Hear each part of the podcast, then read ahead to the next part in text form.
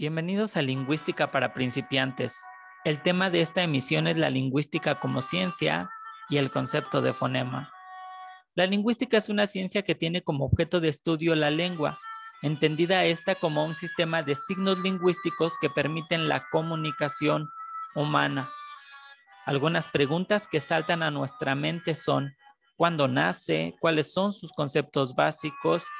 ¿Cuáles sus principales teóricos? La lengua se ha estudiado desde épocas remotas, aunque no siempre de manera organizada, siguiendo un método o bajo una hipótesis o premisa.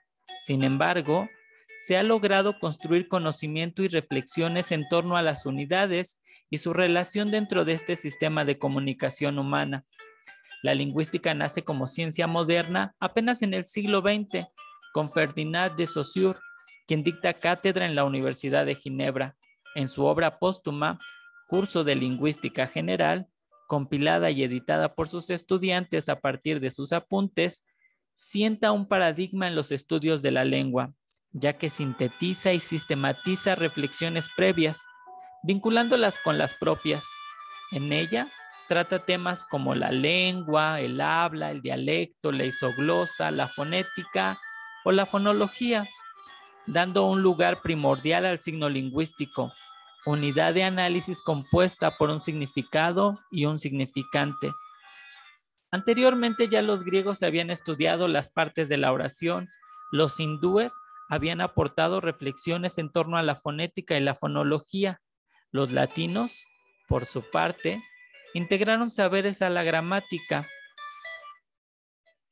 Así diferentes épocas y autores contribuyeron a la delimitación de la lingüística como una ciencia, separándola de la historia de la literatura, la filosofía, la filología, la gramática y la ortografía.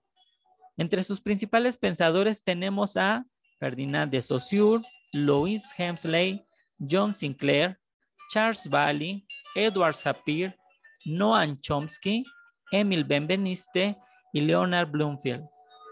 Existen conceptos fundamentales de la lingüística y en esta cápsula explicaremos algunas peculiaridades en torno al fonema, el cual es tratado también por Saussure en su célebre obra, El fonema.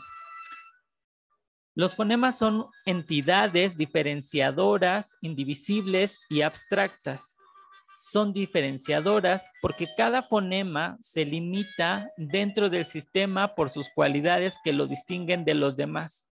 Son indivisibles porque no pueden descomponerse en unidades menores, como sí ocurre con la sílaba.